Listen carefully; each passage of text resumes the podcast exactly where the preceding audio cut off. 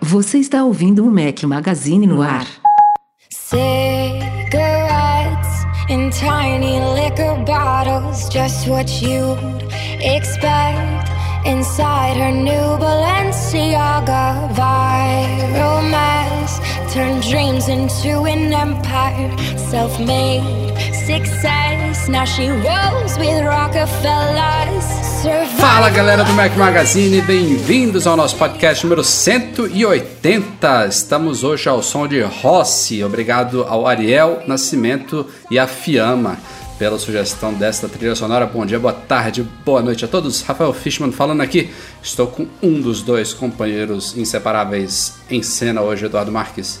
Beleza? E aí, beleza? Batendo ponto. Vamos lá, vamos que vamos. Desde o fim do ano passado, se eu não me engano, novembro, dezembro, segundo consultei aqui, não estava aqui no podcast. Bem-vindo de volta, Marcelo Melo.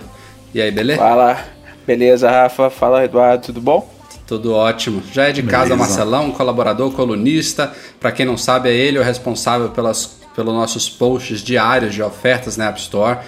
Com certeza vocês já economizaram dezenas, centenas, milhares de dólares graças ao Marcelão. Tem a coluninha nova aí também, na quinzenal de Isso, MM ah, é. Responde. Ó, boa É. oportunidade de a gente falar dela, né, Marcelo? O Marcelo trouxe a ideia de quinzenalmente a gente fazer uma coluna é, dominical, né? Aos domingos, chamada MM Responde. Já foram ao que? Três posts, se não me falha a memória? Acho que sim. Três. Três, posts, posts. é. Então, é, a, ideia é basicamente a gente pegar uma dúvida genérica, tal como a gente faz aqui no fim do podcast, mas de uma forma um pouco mais aprofundada em um formato de post, uma dúvida, uma dúvida genérica relacionada ao mundo Apple e o Marcelo responde em forma de post, que, de forma que seja útil para muita gente. Como é que o pessoal manda as dúvidas para você, Marcelão? Rafa, o pessoal pode mandar por algumas opções, né? Primeiro, o e-mail nosso do Mac Magazine, no caso, o meu, é meu nome, marcelo, arroba macmagazine.com.br, ou pode falar comigo também no Twitter, no arroba marcelo melo, ah, marcelo de melo, e pode mandar também e-mail pro nosso contato, arroba Mac Magazine, que chega em mim. Não, não, Então, não, manda, não manda no contato não, manda direto pro Marcelo. não quer spam, tá bom, tá não, não é spam, né? Aqui já tem muita coisa lá pra gente organizar, então manda direto pra ele. Mas show de bola, show de bola. A próxima sai esse domingo ou no outro? Eu acho que é nesse, Esse- né? Maravilha. Esse domingo agora, é. Então show. Tô ansioso pra saber qual que vai ser o post dessa semana. Guardarei a surpresa, tá? Beleza. Vamos então aos temas da semana. We are the new Americana.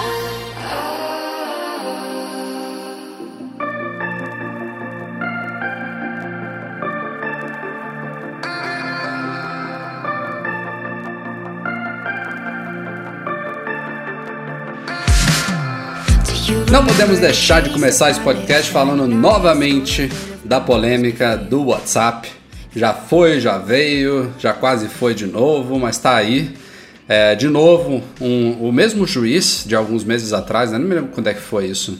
Mas enfim, um juiz do interior do Sergipe, esqueci o nome dele agora, mas é, é, por, por motivos similares ao de meses atrás, né, alguma coisa relacionada à investigação de crimes, de tráfico de drogas, etc., e a negação do Facebook de colaborar com a justiça, não por teimosia, por ilegalidade, mas por impossibilidade né, de, de, de ceder coisas que eles não têm acesso, e aí entra uma, uma séria polêmica sobre o Marco Civil exigir que eles tenham esse tipo de coisa armazenado, que eu discordo veeme- veementemente, mas enfim, o fato é que eles, eh, o Facebook pela segunda vez foi punido por não, não poder colaborar com uma investigação eh, criminal, eu diria assim. Na verdade, não, eu acho que a punição é muito mais nos usuários, né, nos, nos brasileiros. Estima-se que afeta o que 100 milhões de brasileiros, eu diria metade da população do nosso país aí usa o WhatsApp hoje em dia. Muitos deles de forma profissional, né, o que é mais agravante. Mas é, esse juiz ordenou o bloqueio do WhatsApp por 72 horas, começou na segunda-feira às duas da tarde. E mais uma vez, assim como da outra vez, da outra vez o, o bloqueio ordenado foi de 48 horas, durou 12. Dessa vez é, foi ordenado de 72 horas, durou pouco mais que 24. É, um desembargador. Ou um... seja, na próxima vai vir uma semana, né? Pra é, e aí vai dias. durar três dias. É isso aí. É, dessa vez o eu nome, acho. O nome do juiz é Marcel Maia Montalvão, é de Lagarto em Sergipe. Obrigado, Marcelão. É, tá vendo, Edu? Aprenda com o Marcelo. Tem que ter um, um co-host aqui.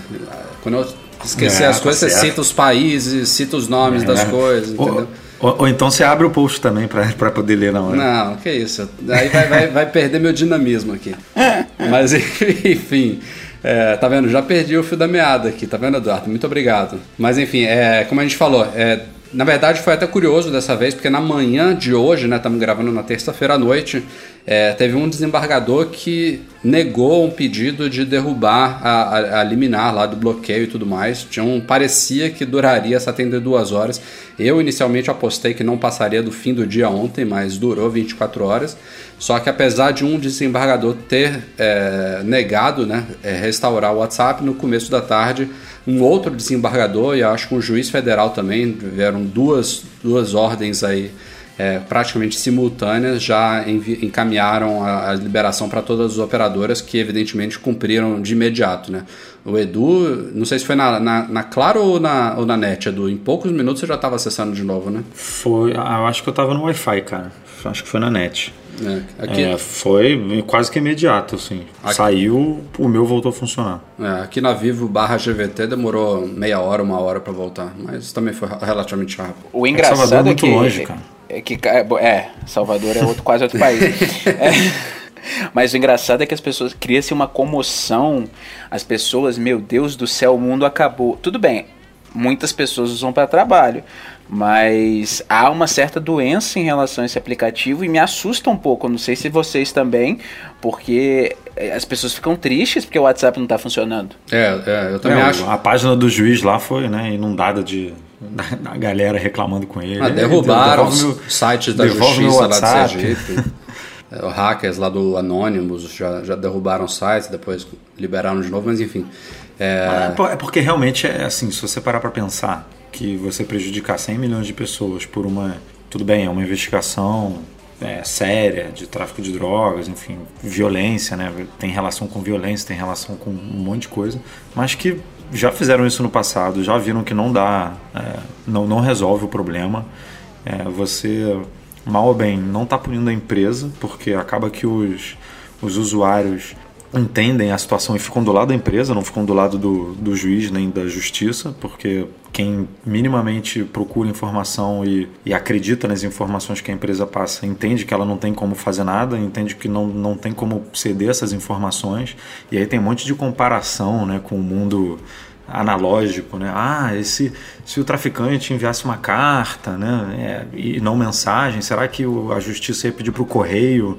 É, bloquear, entregar essa carta para pro, é, a justiça? Será que é impossibilitar o correio de fazer entregas de mensagens por conta disso? Acho que foi até o, o Neto né, que escreveu foi, isso. Foi, foi, eu vi essa analogia. Enfim, então, uhum. é, assim, não, é, é, quando você leva um pouco pro para o mundo real não faz muito sentido mesmo essa, essa ação, né? Então enfim, não, não serve para nada, só para encher o saco mesmo de 100 milhões de pessoas, porque o juiz não vai conseguir as mensagens, o Facebook não tem como é, fazer isso, então é encheção mesmo só. É, mas, que há, mas que é uma baita propaganda, um grande marketing para os outros mensageiros, é, né? Então, é isso que eu ia falar, cara. Você, você falou da doença, entre aspas, das pessoas pelo WhatsApp.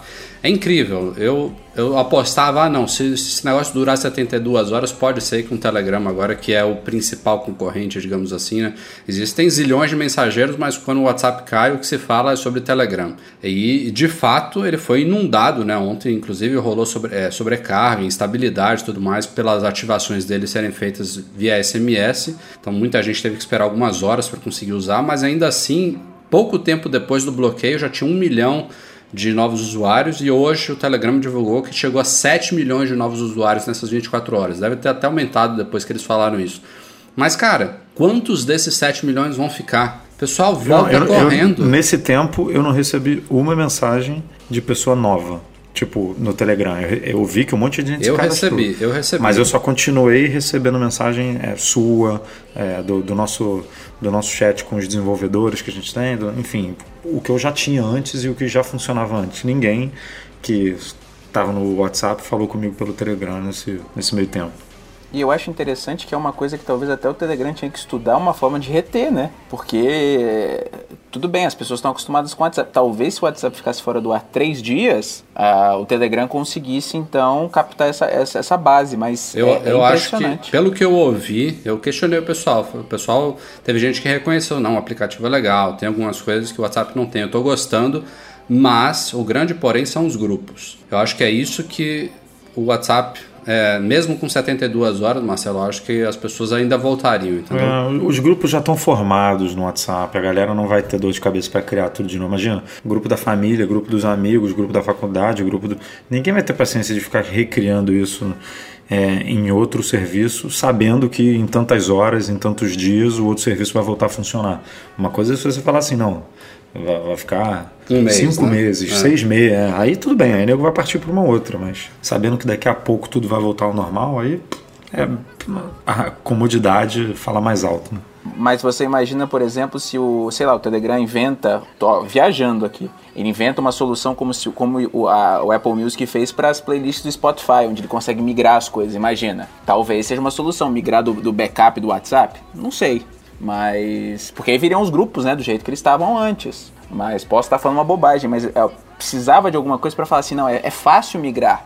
É. Igual a Apple fez, porque assim, é- realmente a questão dos grupos é um diferencial, mas é Eles- uma coisa que se você criar uma vez, acabou. É, provavelmente eles teriam que fazer alguma gambiarra, que eu duvido que o Facebook vai abrir uma API para exportar, importar o grupo que já existe no WhatsApp, né? eles não vão facilitar isso.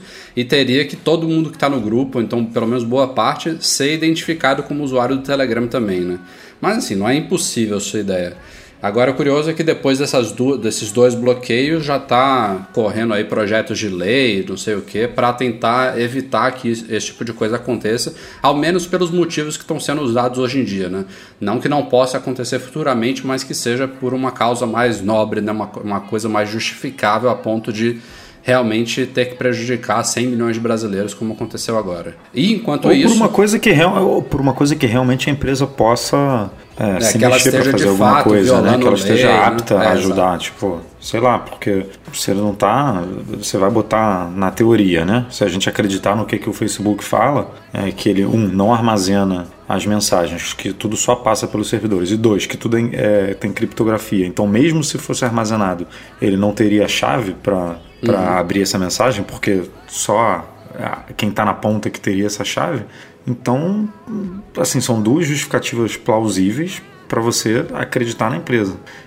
Você pode fazer um bloqueio de seis meses, de um ano, que na teoria ela não teria como ajudar, né? Então, Não tem como resolver um problema que ele não tem solução para a própria empresa, né? E enquanto isso, né, falando em WhatsApp, os caras continuam evoluindo de um, a, um, a, um, a um ritmo um pouco mais rápido do que há um tempo atrás. Né? A gente criticava muito o WhatsApp por ser totalmente estagnado.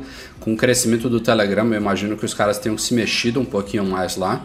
E a próxima grande novidade parece ser clientes oficiais de desktop, tanto para Mac quanto para PC. A gente recebeu aí um colaborador do Mac Magazine, a gente recebeu pedidos de tradução, tem algumas pessoas que participam né, colaborativamente da tradução do WhatsApp para eh, diversos idiomas, entre eles o português do Brasil. E entre essas últimas strings aí novas que os caras estão precisando de tradução estão, por exemplo, é, frases como download for macOS 10 ou download for Windows, coisas que hoje em dia não, não fazem sentido, né? não existe nada que você possa baixar do WhatsApp para o OS 10 ou para o Windows. Então pode indicar a chegada de um cliente.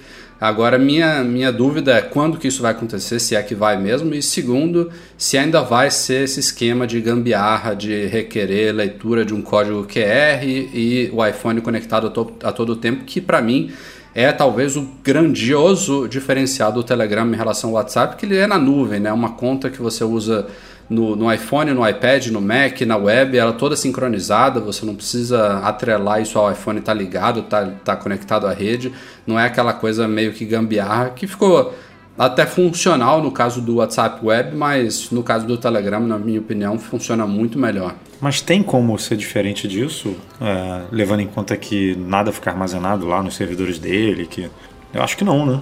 Porque tudo é local, tudo é no aparelho. É, é, é. Não, não teria como, né? Se não tem nada no servidor. Não tem, não tem como puxar nenhuma informação na nuvem. Enfim, acho que não.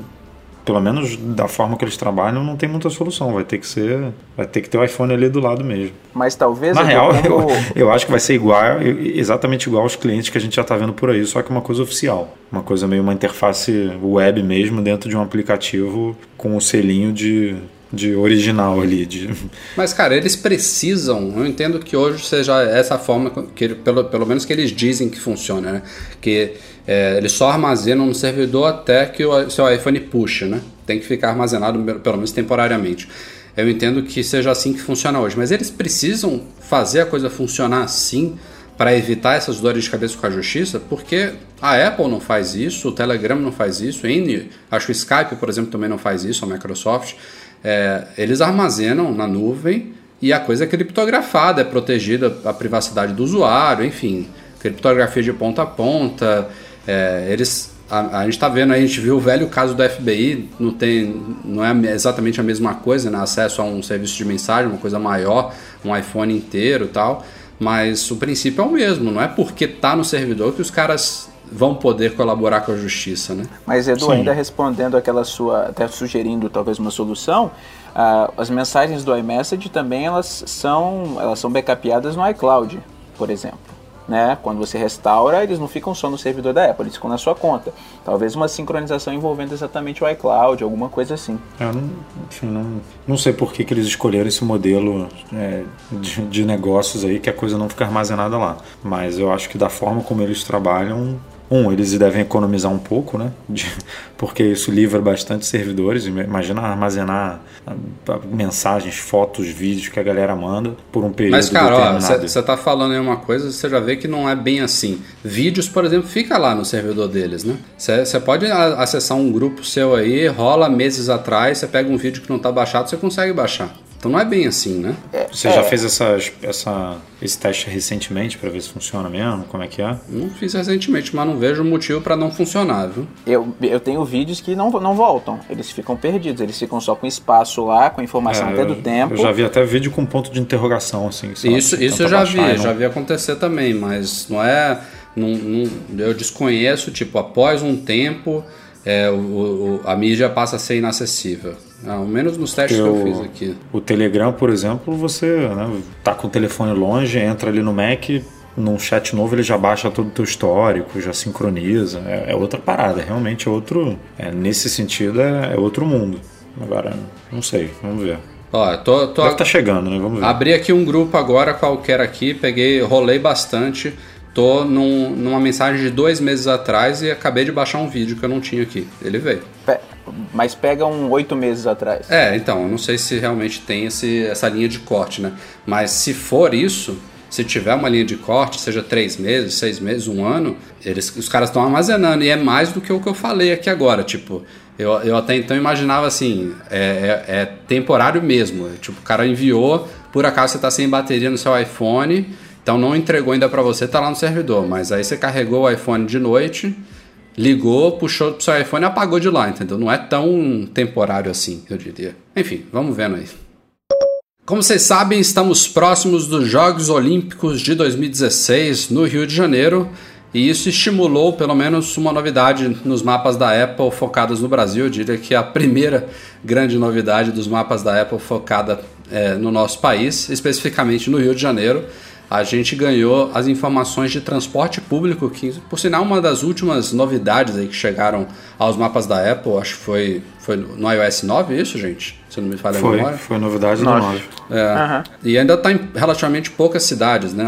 Sei lá, umas duas dezenas, sei lá quantas cidades são. São poucas cidades no mundo que já, que já tem esse tipo de informação, né? De você poder se locomover, obter direções de metrô, de ônibus, de trem, etc. Então isso agora está incorporado ao Rio de Janeiro, está bem atual, inclusive. É, teve uma- um cara que até comentou que tem uma coisa mais atual, inclusive, que o Google Maps, né, Edu? É, porque a, a prefeitura está reorganizando as linhas dos ônibus aqui, então está mudando numeração, é, não só numeração, como pô, identificação mesmo. Tem uns, umas palavras, enfim, eu, eu, eu tô por fora também, porque eu ou ando de bicicleta ou vou andando mesmo, então raramente pego ônibus. E, e já está com essa nomenclatura nova, então É, No Google você ainda tem as linhas antigas, digamos, os números antigos.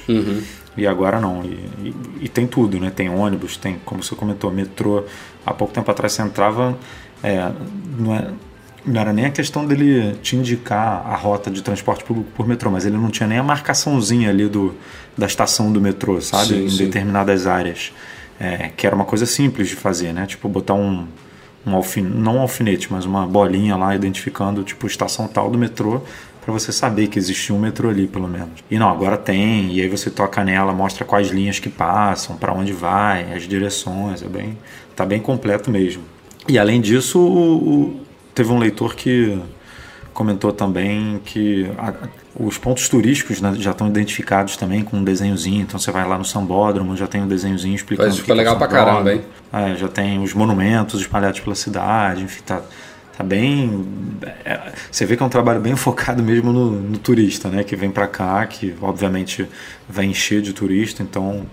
é, com certeza isso foi a motivação da Apple. Du- du- Duvido muito que, que esse recurso chegaria ao Rio é, rápido dessa forma se não fosse esse evento. Então é, foi, foi bacana mesmo ver isso. E são uma coisa interessante desse recurso é que ele nem hoje a gente ainda está trabalhando com beta, ele não está nem disponível na página da Apple. São 18 cidades que têm esse recurso. Então a gente está passando na frente de muita gente com o Rio. Tudo bem, é um primeiro passo, mas pelo menos é um start de alguma coisa, né? Tudo bem, Jogos Olímpicos é uma boa desculpa, é uma boa justificativa. Mas é, mesmo as, as cidades que vão ter outros jogos, por exemplo, Brasília vai ter futebol, a gente não tem nada. Eu chequei até hoje o mapa e a gente tá zero. Então. Mas eu não duvido que chegue não, viu, Marcelo? Eu acho que os Jogos Olímpicos, tudo que tiver relacionado a ele vai entrar. E eu diria, inclusive, que logo, logo a gente deve ver flyover do Rio aí. Mas Acho que pelo tem- menos do Cristo, né? De alguns lugares assim mais chamativos. Aliás, eu tô bem, bem curioso pra ver esse flyover. Eu nunca vi de uma cidade tão montanhosa quanto, quanto o Rio. Não, não me lembro de ter visto. Quero ver como é que vai ficar isso aí. Uma, uma ideia de flyover do Cristo que a gente pode ter é da Estátua da Liberdade, né? Que não é montanhoso nem nada, tá no nível do mar ali, mas é aquele, aquela câmera que vai envolvendo, né? Que vai Uhum. circulando o monumento. Então acho que o- no Cristo vai ser algo parecido, assim. São Francisco também, né? É, é mas, mas o Rio é. é- eu quero Não, ver. é bem montanhoso. É, quando- o flyover ele pega a cidade inteira, né? não é só Cristo. Então eu quero ver Pão de Açúcar, como é que vai ficar, o próprio Corcovado, enfim, eu tô, tô curioso. Podcast passado a gente comentou aqui um- uma opinião de um, de, um, de um leitor nosso que talvez não fosse necessária a homologação do iPhone SE, é, devido ao fato de que os componentes dele já tinham sido homologados pela Anatel, né? já que são praticamente os mesmos do iPhone é, 6S. E a Anatel já tinha homologado as baterias, que sim são novas, são três baterias aí de fornecedores diferentes. Mas a gente, apesar de ter concordado com essa ideia dele, acabou saindo sim a homologação independente do iPhone SE. É, tá agora então totalmente liberado para comercialização no Brasil. Já tinham saído alguns poucos dias também, a gente comentou no podcast passado a homologação do iPad Pro de 9.7 polegadas. Então todas essas novidades aí recentes da Apple estão agora liberadas. E agora só cabe à Apple mesmo é, é, oficializar o lançamento dele. Como, como a gente divulgou algumas semanas já, a gente já falou os possíveis preços, lembrando 2.699 para o modelo de 16 GB, 2.999 para o de 64 GB, e a gente também falou as possíveis datas de lançamento, que seria pré-venda dia 13 de maio, ou seja, daqui a 10 dias, com a venda iniciando dia 20 de maio, uma sexta-feira. É, ainda falta confirmação da Apple, mas a nossa aposta continua de pé tanto em relação às datas quanto aos preços. E o iPad Pro eu não duvido que chegue junto, a gente não tem ainda preços nem datas, é, como não envolve muito operador e tal, costuma ser mais de surpresa, mas não duvido nada que chegue junto. E uma curiosidade em relação à homologação é que também, assim como os iPads Pro, consta lá no certificado de conformidade técnica do iPhone SE a Foxconn de Jundiaí como uma das unidades fabris né, do iPhone, ou seja, ele poderá, não necessariamente será, mas poderá ser montado aqui no Brasil, o que também é uma, uma mera curiosidade, porque a gente já sabe que essa Foxconn aqui não trouxe nada revolucionário em termos de preços para a gente. Deve ter aumentado as margens da Apple, da própria Foxconn aqui com montagem local, mas em termos de incentivos fiscais e preços nacionalizados, a gente tá até hoje esperando, né? E, e vai ficar, né? Pelo... E eu acho que é um. Até um parêntese, eu tive mexendo tanto no, no iPhone S5 SE quanto no, no iPad Pro de 9.7. E assim, eu, tá? Aí eu já vi que foi discutido isso nos últimos ah, podcasts, ah, mas assim, o 5S é, é um baita aparelho, tudo bem, ele é sensacional, mas é igual você tá, você hoje, por exemplo, tem um carro X, e aí você vai trocar para um outro carro X, tudo bem, a motorização dele é muito mais moderna, mas ele continua sendo carro X. Então, eu achei essa pegada dele quando você pega o aparelho um pouco, eu me decepcionei um pouco. Vou falar que o termo é esse, eu me decepcionei tanto com o iPad Pro 9.7 quanto com ah, o iPhone 5 SE. iPhone Ah, SE, Marcelo. É, iPhone SE. É... Mas sei lá, eu acho que se ele vier com um preço competitivo, dado o preço dos demais aparelhos, pode ser o que a Apple precisa para vender bem aqui no Brasil. Melhor do que já vende, porque é um sofrimento. Você carrega o seu telefone, se você for parar para pensar, você sai de casa hoje com 4, 5 mil reais no bolso e que se cair no chão vira nada. Então é complicado. Então acho, acho que vai ser bem interessante o preço. Se nós estivermos certos, eu acho que vai vender bem. ah, se você levar em consideração os concorrentes. E é um puta aparelho, ele é muito rápido. A câmera dele é muito boa. Mas para mim, esteticamente, se eu tivesse um 5S, eu ficaria um pouco assim, hum, tá. E aí? É, mas vamos ver, vamos ver o que, que vem. Pelo menos tá homologado, né? É, ao menos lá fora parece realmente a coisa superou as expectativas da Apple. A gente já tinha visto desde o lançamento nos Estados Unidos que os estoques estavam apertados, tinha previsão de entrega para duas, três semanas, e a Apple confirmou, lá o Tim Cook confirmou na conferência de resultados financeiros que é, demoraria um certo tempo ainda para equilibrar a demanda com a oferta. E também já tem notícias aí de fontes variadas na China e tudo mais, que a gente não costuma cobrir no site porque não são tão confiáveis assim, mas falam também, corroboram essas informações de que a Apple está aumentando o volume de pedidos de fabricação do iPhone, de componentes para fabricação do iPhone SE devido a uma, a uma demanda acima do esperado, ou seja, a coisa parece ter agradado apesar do design polêmico, design de 2013, com todo o resto modernizado. Vamos ver. Bom, e falando aí resultados financeiros da Apple, como a gente também comentou no podcast passado, os últimos resultados financeiros referentes ao segundo trimestre fiscal da Apple foram, de certa forma, decepcionantes, ao menos para o pessoal de Wall Street, né, analistas e investidores de Wall Street, porque foi o primeiro trimestre em 13 anos, né, já estou até me confundindo em tantos números, em 13 anos que a Apple teve uma queda é, no seu faturamento é, em relação ao mesmo período do ano anterior. Então a Apple passou aí cerca de 50 trimestres seguidos com recordes, né, superando o mesmo trimestre do ano anterior, e dessa vez houve uma queda, é, mas é uma queda que ela já tinha sido anunciada em janeiro. Né? Então é o que eu falei no podcast passado também. Eu não sei o que, que foi de tanta surpresa, só se alguém, só se esses analistas estavam ignorando tudo que a Apple tinha anunciado já em janeiro. Ela sempre faz um guidance, né? Ela faz uma previsão. Cara, mas eles sempre ignoraram, né? Sempre. Até na época dos recordes, Eu acho a que Apple é- falava. É, eles a Apple ignoram falava, quando é vou vender tantos né? milhões de iPhones. Aí vinham umas previsões de analistas que muito acima do que a Apple colocava. E aí eles se decepcionavam. decepcionavam de porque- novo, é. É tipo, bizarro. Sempre. Mas enfim, o fato é que não é só tipo, ah, se decepcionaram, isso impactou as ações da Apple. Desde antes, inclusive, dos resultados, ela já estava em queda, uma, não sei se foi questão de expectativa ou uma coincidência, mas é, atingiram ontem, fechou segunda-feira, no oitavo dia seguido de queda. E isso não acontecia há 18 anos, para vocês terem uma ideia, desde 98, que foi quando a Apple estava retomando aí a- as rédeas, né? Com Steve Jobs, iMac e tudo mais. Então, desde então, não tinham oito dias, oito pregões seguidos da Nasdaq em queda. E só desde os resultados a Apple perdeu mais de 10% do valor dela. Né? Então, só em, como a gente está falando de uma empresa que é gigantesca, né? Essas 10% significam dezenas de bilhões de dólares em valor de mercado que Uma- mais do que uma Netflix, por exemplo. Muito mais, muito mais. É, mas, Mas- assim. mas tem uma- Fala, Marcelo. Mas tem uma questão aí também que, que o mercado tem que analisar, e- mas tudo bem, ninguém analisa. Mas não dá para se ter uma venda de 60 milhões de unidades a cada Não dá. quatro meses, né? Três meses. Não, e, e os números que saíram, por mais que tenha sido uma queda, são gigantescos, né, gente? São 50 bilhões de dólares faturados aí em um trimestre, né? São um período de três meses, que não é definitivamente o período mais movimentado do ano. É um número que poucas empresas fazem nos- no, no- no- no ano inteiro, né? Poucas grandes empresas eu estou falando, né? A Apple lucra num, num, num- num trimestre mais do que grandes empresas lucram o ano inteiro. Mas assim, é queda, né? As expectativas estão aí. Não dá pra gente fa ficar falando, a Apple ainda pode talvez cortar isso pela metade, os números vão continuar sendo gigantescos. Não é pra gente também analisar assim, tipo, pode cair à vontade aí que você tem folga pra é, relaxar em relação a esses números. Não é bem isso, mas também é como você falou, né? Não, não dá para ficar crescendo, ainda mais tem gente que fica com expectativa de crescimento de dois dígitos no, no, no, no patamar que a Apple já está, não, não, não funciona, né?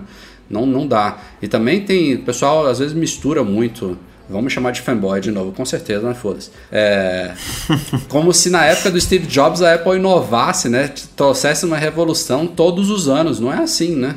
E, e pô, a Apple pode não ter tido uma revolução como o iPhone foi, como o iMac foi, como o iPod foi, pode não ter sido, né? O Apple Watch ainda não, não mostrou a que veio, né? Pode ser que daqui a alguns anos a gente olhe para trás e veja, ah, não, o Apple Watch começou mal, mas hoje em dia é do caralho, né? O próprio Tim Cook está falando isso em uma entrevista que a gente vai comentar já já, mas teve aí algumas, algumas coisas bacanas nesses últimos anos. Não, uma, não foi uma revolução assim que mudou a nossa vida, mas eu ainda, eu ainda aposto muito, né?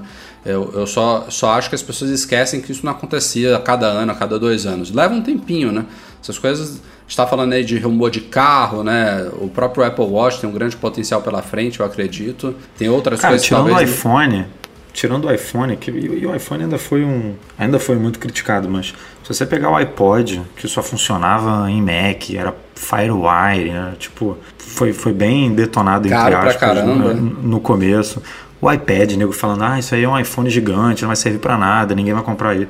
Tipo, historicamente os lançamentos da Apple não, não vingam no primeiro ano da forma como a gente está aqui hoje olhando para o iPhone, para o iPad, para o iPod falando, ó, um puta de um sucesso, revolucionou a indústria. Não, eu, eu sinceramente acredito que o Watch vai ser o mesmo caminho. A primeira geração decepcionou aí muita gente, mas daqui a 3, 4 anos a gente vai estar olhando para um produto que, cara, sem dúvida vai ser é muito mais completo e muito mais poderoso do que o, que é hoje e não sei se vai estar no mesmo patamar de um iPhone, ma- mas eu confio plenamente que vai estar no mesmo patamar de um iPad é, e até de um iPod. A forma como é, alavancou a categoria, como, como deu nova razão para as pessoas terem um gadget que eles não imaginavam ter há alguns anos atrás. Então tem que dar tempo também. Não, não, é em um ano que as coisas vão ficar claras e perfeitas e, e maravilhosas. O, o iPad, para quem não lembra, o primeiro veio com um, buraco é, na- que, que, a Apple ia colocar uma câmera ali e desistiu. Então as coisas são é, planejadas para serem mesmo melhoradas aos poucos e construir uma categoria a, a, a moda Apple, né? Nada na Apple é, é em um ano, em dois anos a coisa está completa. As coisas demoram. E se você Mas- também fica com o produto nos laboratórios até ele ficar, entre aspas, perfeito, você nunca vai lançar, né? Você tem que botar no mercado, você tem que ouvir o feedback das pessoas, você tem que se contentar com o que a tecnologia permite, com o que o, o custo né, vai permitir, que te, que te permita ter uma margem de lucro confortável e ainda vender o produto a um preço é, justo, né? Que muitos dizem que no caso do Apple Watch é acima de justo, né? Que talvez ele deveria custar menos do que custa, é, apesar de a Apple já ter feito uma pequena redução aí, mas as coisas vão evoluindo. Diga lá, Marcelo. Mas ah, igual a Samsung faz também, laboratório de soltar modelo a cada semana, não é por aí. Eu só acho o seguinte, em relação às perdas da Apple, eu acho que é, é, vai, mais, vai além da questão do telefone. É, eu estava comentando com alguns amigos, e eu até comentei com vocês, é, esses últimos lançamentos, eu até citei isso no nosso grupo, que você chega, quando você chega na loja e o melhor, o item mais interessante que você acha para comprar é um cabo que na verdade ele vai carregar com o carregador do MacBook para carregar o iPad Pro, tem alguma coisa que assusta. A parte de acessórios, do, do- pelo menos na loja da Apple, anda muito deficitária. Você tem assim um, um leque de acessórios, sempre foi pequeno, mas a alteração tá, tá sendo mínima. Ah, O, o- eu até li um artigo ontem muito interessante, eu não lembro quem escreveu ou de onde veio, mas ah, de algum desses, sites grandes que falam sobre a Apple no exterior, citando a questão da, da falta de comunicação da Apple com os fabricantes de acessório para iPad Pro, para que te- querem utilizar, por exemplo, o Smart Connect, porque você não tem acessório hoje E aí lança uma, uma basezinha para carregar. E, e, assim, se a gente for levar em consideração desde a época do lançamento do iPad Pro, que foi em setembro ou outubro do ano passado, é muito chão pela frente para você ter tão poucos acessórios. Assim, outras soluções, outras arestas que a Apple anda deixando muito solta, você tem um, um Time Capsule que está esquecido. Time Capsule é um, um produto esquecido. E eu tenho observado vários morrendo em fóruns de suporte. Uh, o meu mesmo, vez ou outra, ele dá umas, umas, umas pingadas, não quer funcionar direito. Não, cara, Cê... acessório não dá pra gente conversar, porque é foi o que você tá... falou. Você que pega esquecidos. Airport Express, que ainda é o mesmo 802.11n, né? Não é, é o AC ainda. Display é um Thunderbolt, que é o mesmo há 70 anos. Tipo, tem. A Apple abandona mesmo isso. E, e, são acessórios caros pra caramba.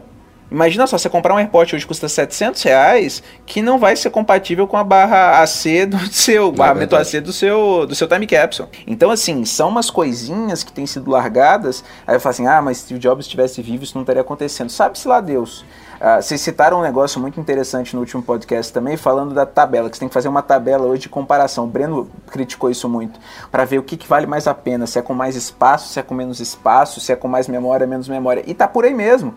Você pega os dispositivos, é uma coisa tão confusa que é difícil você vender o produto. A linha de iPhone hoje é o melhor exemplo disso. Você tem um produto superior custando mais barato que um produto intermediário, que seria o iPhone 6, o iPhone 5SE sendo muito mais poderoso que o iPhone 6, custando mais barato. E ele não segue uma linha. Aí você tem o mesmo caso para os iPads, você tem o caso do MacBook que vocês citaram também. Você tem um MacBook de, de, de 13 polegadas que, não, não, é, que parou no tempo. Ele foi esquecido no site da Apple, parece que eles estão tentando vender o resto do estoque que tem lá nos depósitos que fizeram muito, e é isso. Então, assim.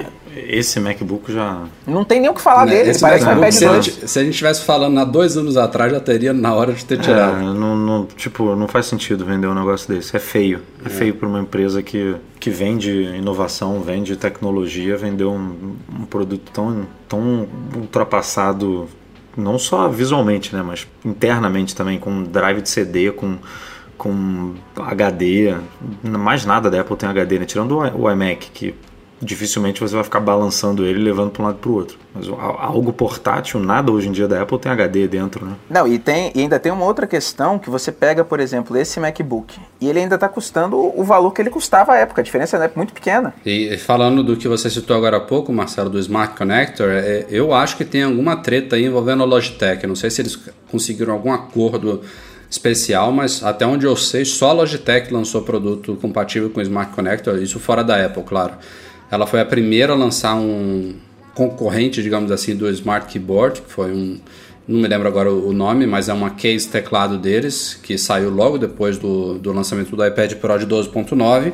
E recentemente também eles lançaram um novo, uma nova base, um dock com o Smart Connector também, para você recarregar o iPad pelo Smart Connector. Uma coisa que nem a Apple fez, né? E só a Logitech está fazendo, mas realmente não só está demorando muito, como está muito restrito. Agora, só retomando aqui finalizando esse assunto da pauta, né, da questão das ações, não sei se foi vendo as ações ou foi uma mera coincidência, o que eu duvido muito, mas o Tim Cook participou ontem à noite do programa Mad Money da CNBC com o apresentador Jim Cramer, lá, um programa focado em, em ações, em economia, investimentos e tudo mais, lá nos Estados Unidos. E ele foi talvez acalmar os ânimos de Wall Street, né? responder um pouquinho qual a percepção da Apple com relação a esses números e resultados e animou um pouquinho em relação ao que, que vem por aí.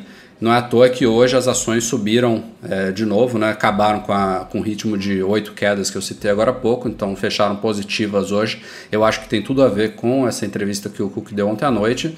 E a parte mais interessante, eu diria, foi os comentários que ele fez em relação ao iPhone 7, né? vamos chamar assim, é, claro, não deu detalhes específicos, tá? a Apple mantém aquela cultura de segredo dela, mas o Cook disse que é, a gente pode esperar um iPhone aí com novidades que a gente não acha que a gente precisa hoje, a gente vai precisar, que todos nós vamos querer trocar, enfim. Não, não acho que ele falaria diferente, né? Não, não vai falar tipo, ah, a gente vai lançar mais um que vai ser mais ou menos, né? Mas. Não, as, as, vendas as vendas estão caindo, mas a gente vai lançar um, é. uma coisinha ou outra assim que não vai animar muito e. É, mas. Vai continuar tudo é igual. uma promessa mas boa. Mas fica né? tranquilo, é. Mas eu achei, eu não, eu não sei se todo mundo viu o vídeo é, do. É um saco esses players de flash que a gente mal consegue incorporar lá no site, então a gente teve que botar um linkzinho para quem quisesse ver o vídeo. Mas eu, eu achei mais uma reação ao comentário do Jim Cramer do que uma resposta honesta. Assim. Eu achei que, o, que ele falou: Não, é, você vai ver, a gente vai lançar uma coisa legal. Aí o, o dá, dá pra ver que o Kramer é, é um fã, né? Tipo, ele usa mesmo, ele usa o Apple É, Watch, ele ele, usa o iPhone. iPhone, mostra o É, Watch. então ele fala, mas tem como melhorar isso aqui? Tipo, isso aqui já não chegou no, sei lá, no, no ápice, não sei o que. Ele falou, não, calma aí, que tem coisa que... Tipo, eu achei mais um... um- se, o Kramer não, não puxasse aquilo ali, não falasse aquilo, ele não ia ter essa resposta na ponta da língua. Então, é óbvio que é isso que a gente espera, é óbvio que é isso que a gente quer.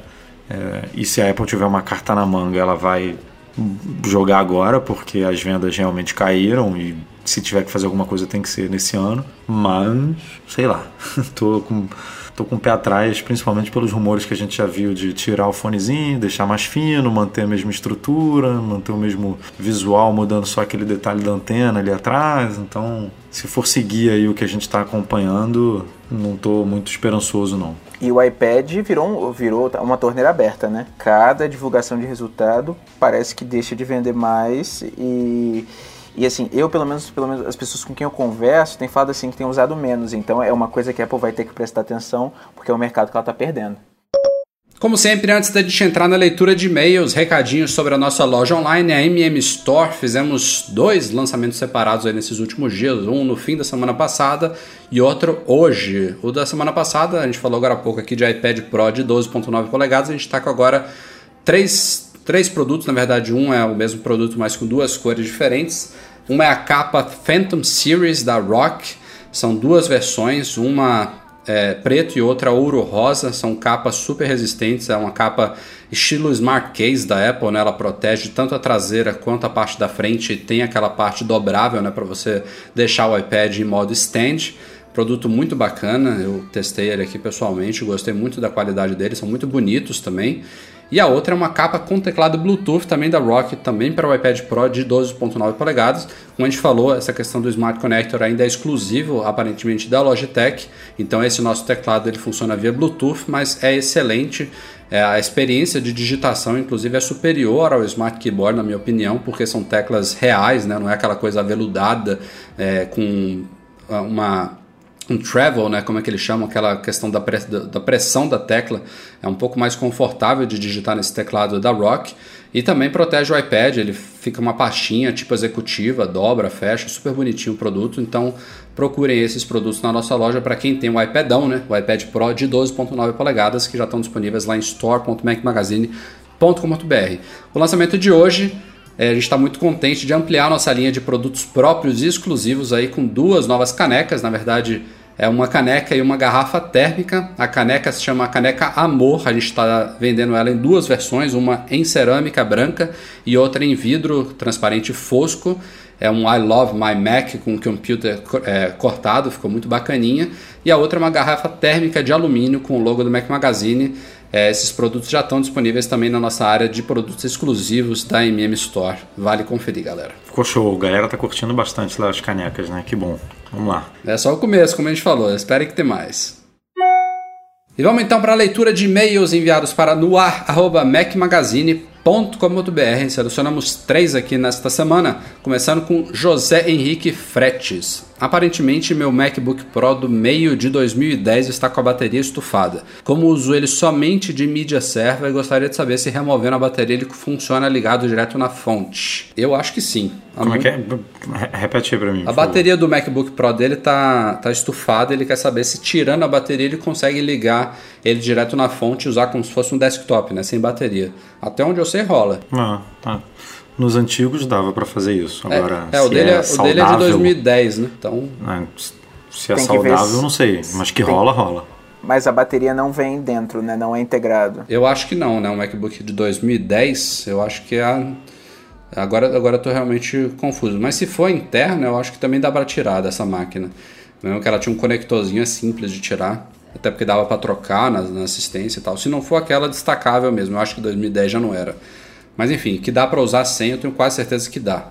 Seguindo em frente aqui, o Rogério Galigani, espero que tenha lido o seu sobrenome certinho. Ele tem um e-mail globo.com, usa o mail do iPhone, mas está sofrendo bastante com spam. Você que usa o mail do É, ele diz que tem um sistema, inclusive, anti-spam do Globo.com que ele usa, mas que acaba passando muita coisa e que, mesmo marcando esses e-mails como indesejados pelo e-mail, eles acabam voltando mesmo assim depois de um tempo. Então, ele pergunta para a gente se a gente conhece algum aplicativo ou serviço, se possível sem assinatura, que ajude nesse controle e bloqueio de spam. Ele usou um chamado Sandbox, mas o período de testes acabou e tem uma assinatura que é um pouco carinha. Você tem essa experiência, Edu? Cara, eu recebo muito spam no meu, no meu e-mail da Apple, né, no iCloud. É, mas nunca usei nenhum tipo de serviço, não. Eu continuo marcando lá, fazendo minha, o meu garimpo diário. É, não sei por que ainda continuo em alguns spams, né, que eu sei que são spams, que não são golpes, nem phishing, nem nada. Eu, eu tento clicar lá no descadastrar e tal, para poder tirar o meu e-mail, mas em 90% nada muda, eu continuo recebendo. Cara, é um, é um mal que eu não vejo muito como resolver, não. Agora, isso não tem nada a ver com o e-mail em si, né? Eu acho que o cliente de e-mail que você usa indifere. Tipo, Tem, Edu. O, o sistema de spam é próprio dele, né? O que, eu- o Não, que eu- cara, mas isso, isso é.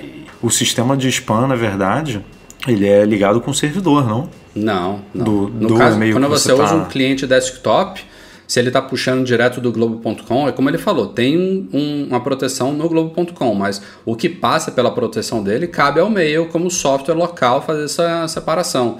No caso do Gmail, que é todo na nuvem, aí é um sistema mais central, por isso que funciona tão bem, né?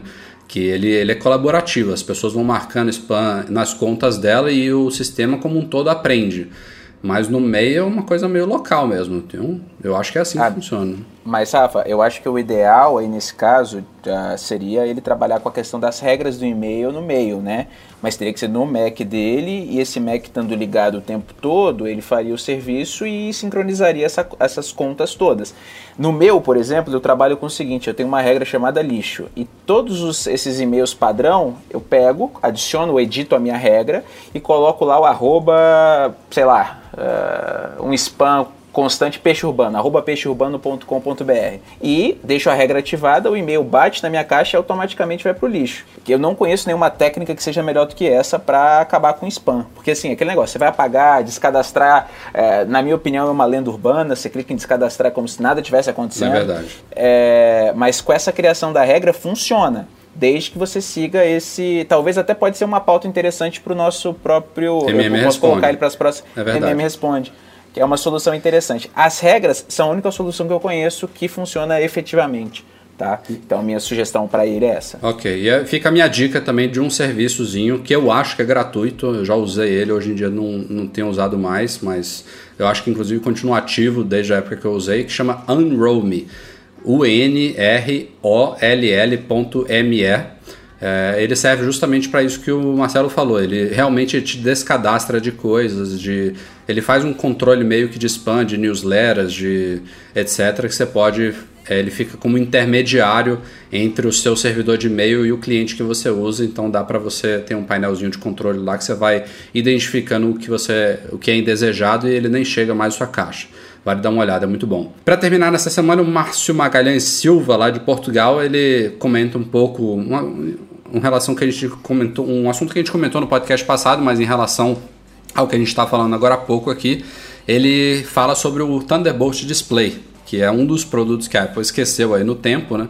Que continua cobrando um- uma facada, um tiro, e é um produto que está totalmente desatualizado, né? É, Ele tem 27 polegadas, não é retina, não tem Thunderbolt de última geração, e o feedback do Márcio é justamente em relação a isso, que a gente falou, ah, a questão de largura de banda, o Márcio cita aqui que o Thunderbolt 3, a última versão, já tem 40 gigabits, que daria para lançar um Thunderbolt de 27 polegadas com resolução 5K. É, inclusive, aliás, ele, ele cita que suportaria até um monitor de 32 polegadas com resolução 6K, que é o que essas câmeras fodásticas aí, tipo Red Dragon e tal, elas conseguem, elas já filmam em 6K hoje em dia e os editores fazem downsampling para publicar no YouTube a 4K. Mas enfim, já daria para ter um monitor animalesco assim com a Thunderbolt 3. É, já tem inclusive discos externos, o Márcio cita aqui da Less, servidores RAID com Thunderbolt 3 e tudo mais, ou seja, Mas a Apple, mas o Thunderbolt 3 tem algum produto da Apple? é essa que é a questão, ela teria que atualizar pelo menos o Esse é o MacBook problema. Pro top, né, o Mac Pro, É. mas enfim, Senão vai lançar um display que não, não- ninguém pode usar. é, Não, te- teria que, teria que atualizar. Mas o Mac Pro tá para ser atualizado, o MacBook Pro também, né? Daria para combinar isso. A questão é que a tecnologia já tá aí. Se ela quiser, ela já lança. Pode ser que realmente, quando a gente estava reclamando disso há um ano, realmente não fosse possível. Mas o Márcio também cita aqui que não é só interface, que para você carregar, realmente para você ter um. é, transmitir essa quantidade de dados, alimentar tantos pixels e tudo mais, você precisa de uma máquina realmente é, muito boa em termos de processamento gráfico e tudo mais, e RAM, para não cometer o mesmo erro do iPad de terceira geração que a gente viu aí, que ganhou uma tela retina e É, ficou. tem, que, tem, que, tem que botar um chip gráfico no próprio monitor para ajudar isso aí, né? Para não deixar o, o, o computador em si tão sobrecarregado, fazer um... Eu lembro, eu lembro que no, na apresentação do iMac a Apple falou um pouco disso, né? Que o display, por conta da quantidade de pixels, ele tem uma tecnologia para ajudar é, nessa... é, Nessa função né, de mostrar a imagem, de tornar tudo um pouco mais rápido. Então, o Thunderbolt, ou sei lá qual nome que a Apple vai dar para o futuro display, tem que ter um esquema desse aí para não deixar tudo na mão de um MacBook Pro. É, mas é, é- é fato que a Apple tá, tá demorando muito, né? Você vê o próprio Mac Pro, né, que a gente citou aqui, que veio com uma, uma das últimas inovações, aí o Phil Schiller inclusive brincou na keynote, né? Can't innovate my ass e tal, aquela brincadeira toda.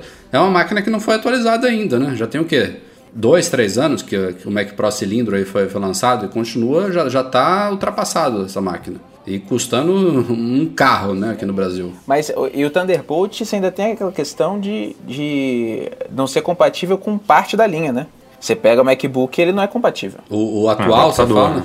É. É. Você pega o MacBook você vai conectar ele com como Exato, é. no Thunderbolt. É. Você tem- aí você tem que pegar o Cinema Display de, de 27 antigo, que eu não sei nem se estava sendo vendido ainda para conseguir usar. Acho que não. No, não, Não, não. você tem que pegar um adaptador. Thunderbolt pro quê? Não- Eu acho que não existe esse adaptador. Esse é o problema. Para USB-C, não. Eu acho que não. Tanto Seria é. uma gambiarra danada. Aliás, né? a Thunderbolt 3, o, o, o conector dela mudou, né?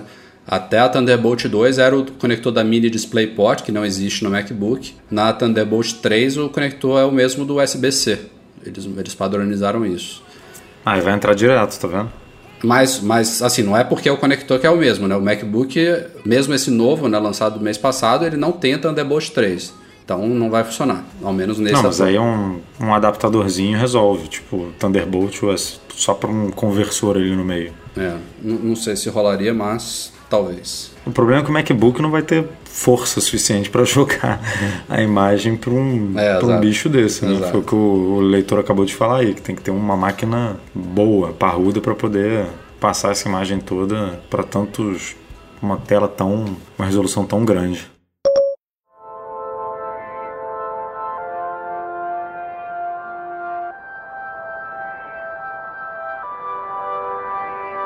I'm searching. E é isso aí, galera. Vamos terminando aqui mais um podcast. Obrigado a todos vocês pela audiência, Marcelão. Valeu pela participação especial aqui hoje. Um abraço. Valeu, pessoal. Um abraço pra vocês. Valeu, Edu. Até a próxima. Valeu, até semana que vem. Obrigado aos nossos patrões Ouro, como sempre, Leonardo Fialho, Pedro Saíja e Rogério Vieira, bem como todo mundo que nos apoia lá no Patreon. Brigadão, galera. Um abraço também pro Eduardo Garcia, nosso editor deste podcast aqui. Valeu, galera. A gente se vê semana que vem. Tchau, tchau.